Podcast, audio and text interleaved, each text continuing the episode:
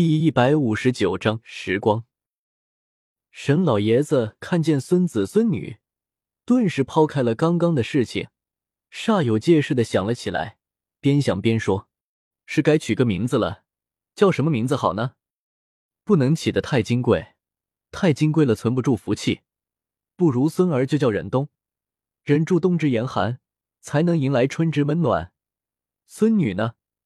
女孩子不求大富大贵，只要一世平安就好，不弱就叫平安吧。冯如听儿子女儿的名字都选好了，连忙向沈老爷子拜谢，多谢公公赐名。沈老爷子连忙扶起冯如说：“以后万不可如此多礼，如今这是在乡野，比不得京城。你爹是当朝礼部侍郎，只要你不嫌弃我们家如今的粗陋就好。”冯如扭头含羞看了一眼沈岩，然后对沈老爷子说：“媳妇既然进了沈家的门，自然就是沈家的人。公公莫要再说如此见外的话了。”沈老爷子听了冯如的话，两说了几声好，随后长叹一声：“老天待我不薄，有如此安乐的晚年，此生也该无憾了。”故事听了沈老爷子的话，不免心里也是一阵感叹。从前自己没少为言而操心，如今所有的难关都过去了。虽然没有高官厚禄，可是，一家人平平安安、快快乐乐的一起生活，就是最大的乐趣了。沈岩看着父亲母亲，忽然觉得，不知道什么时候，他二人竟然花白了头发。再看看父亲，全然没有了往年的严厉，脸上更多的是和蔼、慈祥。晚上。沈老爷子老两口躺在床上的时候，故事忽然想起什么，说：“红雪她是个很不错的孩子，每次找她帮忙，她都客客气气的给办好了。若她是我们的亲生女儿就好了。哎，只怪我们跟那孩子没有缘分。”沈老爷子不置可否，只简单的说了一句：“不早了，睡觉吧。”从那天起。祁县郊区的一个名叫沈园的大宅院里，沈老爷子一家过和睦愉快。后来，周围的百姓不知从哪里听的消息，说沈园的两位男主人都是当过丞相的高人。于是乎，方圆几百里，甚至更远的地方人开始带着孩子上门求学。若是能得这两位曾经的丞相教导，自家的孩子定会受益匪浅。弄不好也能考个状元，在皇上那里混个丞相做一做。刚开始，沈老爷子闭门不见，他在这里是清清静静的安享晚年的，可不想招惹太多的麻烦。后来，沈岩实在无法拒绝乡亲们的热情，只好另外找地方置办了献学，选择上门求学的孩童中资质优秀的入学教授。时间长了。沈家学堂在以祁县为中心的方圆百里内已经小有名气，而沈岩则成了一个名副其实的教书匠。教书挣来的银子也不必做官的俸禄少。其实一个官员的俸禄并不是很高，当然，若是贪污受贿得来的银子，又另当别论了。沈园里，冯如作为正房夫人，要照看儿女，孝敬公婆，而初夏。没有儿女，身为沈园的姨太太，自然不用干活。于是她摇身一变，成了沈家学堂里沈夫子的助理。初夏本就性子活泼，穿起青色长衫，女扮男装，成了沈岩的助手，帮沈岩监督学生衣食起居。学堂里许多的孩子家离得远，学堂实行寄宿的制度，如此一来。学生的饮食起居就需要专人照料，而初夏就一肩挑起了这个任务。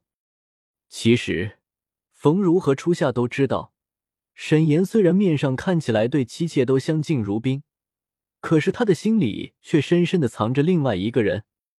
而沈岩的心意，正如沈岩多年来视若珍宝的那张纸上写的那样：世界上最远的距离，不是生与死的距离。而是，我站在你面前，你不知道我爱你。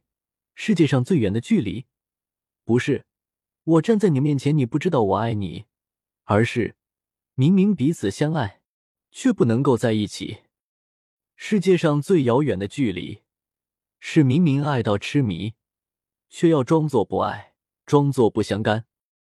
初夏是知道沈岩对雪姑娘的心意了，可是沈岩对于雪姑娘似乎已经全然忘怀，从来不会提及关于她的只言片语。而冯如知道自己相公的心里藏着一个人，可是相公始终不愿意说，他便当作没有这回事。左小婵自从来到沈园。便重操丫鬟的旧业，也许是皇上忘记了她的存在，沈园便没有白白供着她的道理，于是她又成了丫鬟。唯一不同的是，这次当的丫鬟没有主人的打骂。而赫连月末在京城与皇帝对峙了一阵后，找了个空当离开了京城。从此之后，行踪不定，就是皇帝也不知道他具体是在哪里。在赤月国辽阔的疆土中，赫连月白与赫连月末兄弟二人，二人共同操纵着一盘棋局，暗中较量不停，却始终没有分出胜负。也许分出胜负的那一刻，只有在那个女子重新出现的时候才会到来。然而三年多过去了，那个女子像是人间蒸发了一般，再没有出现过。午夜梦回间，让人怀疑。他是否真的来过？当年朝中的大臣们为了皇族的后嗣争论不休，如今后宫喜事连连，皇上三年时间内得了八位皇子、六位公主，并且还有不少怀有身孕的嫔妃快要生产了。如此一来，大臣们又开始担忧了：皇子们太多了，将来的太子位之争定是难以避免啊！一时之间。又开始劝皇上早立太子，以安民心。可是事情说来也有趣，八位皇子中，除了大皇子赫连云兰有名讳，并且已经载入宗谱，其他的七位皇子至今都没有名讳，也没有记入宗谱。平日里，这些皇子的名讳就是 X 皇子，就连皇帝最喜爱的如妃的三皇子，也没有真正的名讳。这样一来，不少大臣纷纷猜测：莫非皇上是想立大皇子赫连云览为太子？毕竟他是正宫嫡出。可是看着皇上对大皇子的态度，却不大可能。听说大皇子从护国寺回宫的时候，已经三岁多了。刚回宫的一段时间，皇上对他还不错，亲自过问其课业。